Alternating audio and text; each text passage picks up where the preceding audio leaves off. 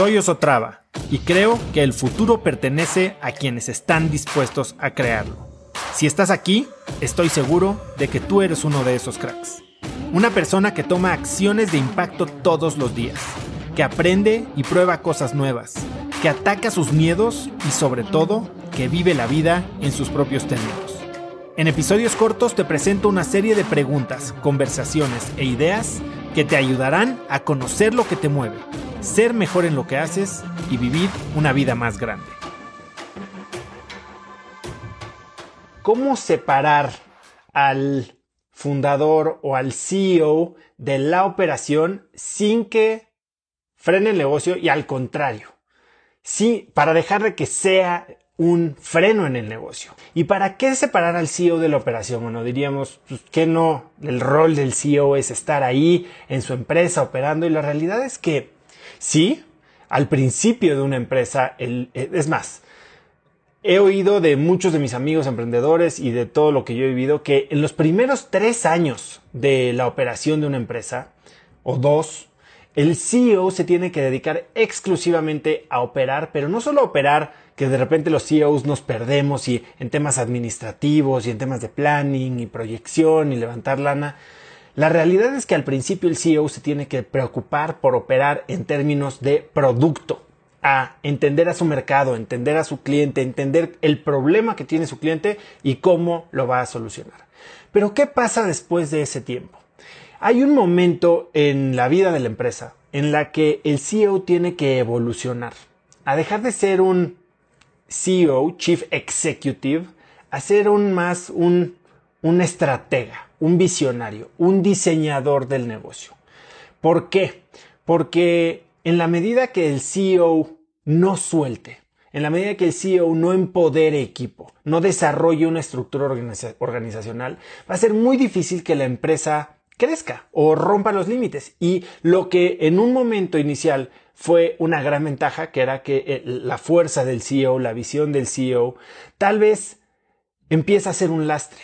Cuando esa visión se queda limitada por no ser enriquecida por nuevas partes, por nuevos miembros, por nuevas visiones del negocio. ¿Y qué es lo que pasa? Llega un momento, y les digo porque a mí me pasó, ¿no? Y me ha pasado en varias compañías en las que como CEO de startup, sí, al principio estás operando, pero después empiezas a tomar cierto orgullo, a cargar con este, digamos, vamos a llamarle honor de que tú puedes hacer todo, tú ya hiciste todo, tú creaste esta empresa. Nadie te puede enseñar cómo se hacen las cosas en la empresa. Y en ese momento empiezas a ser un obstáculo en el desarrollo de tu, de tu empresa. Empiezas a ser verdaderamente un, un lastre. ¿Por qué? Porque seamos realistas. Hay veces que no creces a la velocidad o tal vez esta ceguera de taller te impide ver nuevas opciones o nuevas maneras de hacer las cosas. Y, eso ciertamente me ha pasado a mí y ciertamente le ha pasado a mucha gente que conozco. Y cuando cargamos este honor y creemos que somos los que debemos de enseñarle a todo mundo cómo se hacen las cosas, entonces lo que sucede es que empezamos a contratar lemmings, minions, eh, empiezas a contratar a gente que simplemente sigue órdenes y no que trae una perspectiva innovadora de, de apertura de horizontes, de nuevas oportunidades de negocio o hasta de reformulación de ciertos sistemas con los que se han eh, se, ha construido la empresa hasta este momento. Es bien sabido que lo que te trae a este punto no necesariamente es lo que te va a llevar a donde tienes que llegar. Yo al principio, por ejemplo, de mi primer emprendimiento, lo mío es tuyo. Teníamos tiendas que compraban y vendían electrónica seminueva, llegamos a tener 20 tiendas, pero al principio mi socio y yo operábamos nuestra tienda número uno. Y cuando les digo operábamos nuestra tienda número uno, a ver, nuestro mi socio y yo teníamos maestrías en el extranjero los dos, habíamos tenido experiencia trabajando en bancos multinacionales, o sea, y la verdad es que estábamos limpiando baños, no figurativamente, limpiábamos los baños con nuestras manos, con unos guantecitos y un cepillito, limpiábamos los baños tanto de clientes como de empleados de nuestras tiendas. ¿Que eso construye cultura? Sí. ¿Que también destruye progreso? También. Entonces, ¿en qué momento tienes que pensar esto? ¿no? Tienes que pensar desde el inicio el rol que va a asumir el CEO. Y para eso tienes que hacer una serie de cosas, ¿no?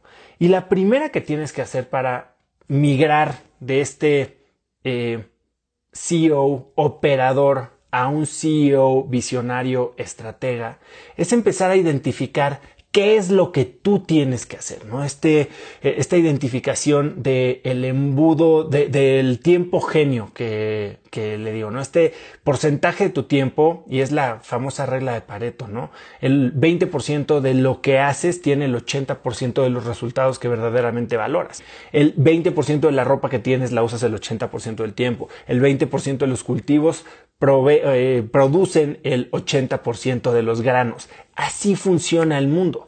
Y tú probablemente estás haciendo mucho trabajo inútil. Esto es algo de lo que hablo yo mucho en mi programa Crack del Tiempo, ¿no? que es un programa de diseño de vida y de productividad. Eh, y una de las partes esenciales de las que yo hablo en Crack del Tiempo es justo y que se aplica tanto a la vida personal como a la vida profesional, ya seas, seas empleado o seas un CEO y manejes equipos. Es cómo puedes hacer tiempo para dedicarlo a lo que más impacto tiene, una vez que identificas dónde es donde más impacto tienes tú como CEO. Bueno, pues usas una cosa que se llama el embudo del enfoque y el embudo del enfoque tiene cuatro filtros, ¿no?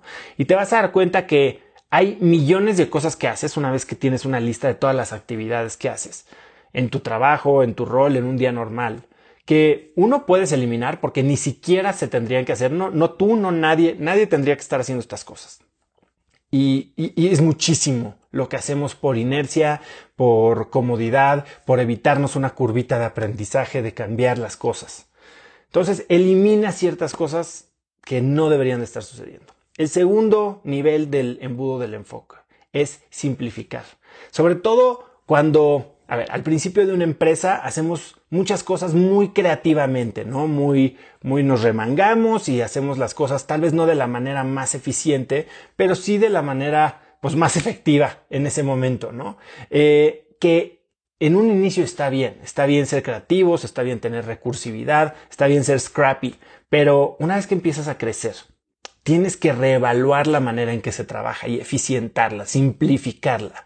Y entonces el segundo nivel del embudo del enfoque es pon atención a todos estos procesos que llevas haciendo tal vez por inercia, por eh, simple legacy, eh, como esta historia, ¿no? Del, del, del pescado frito, que llega una niñita con su mamá, están cocinando y le dice, la mamá la niñita, oye, te voy a enseñar la mejor receta de pescado frito de la historia, me la enseñó tu bisabuela y es lo mejor.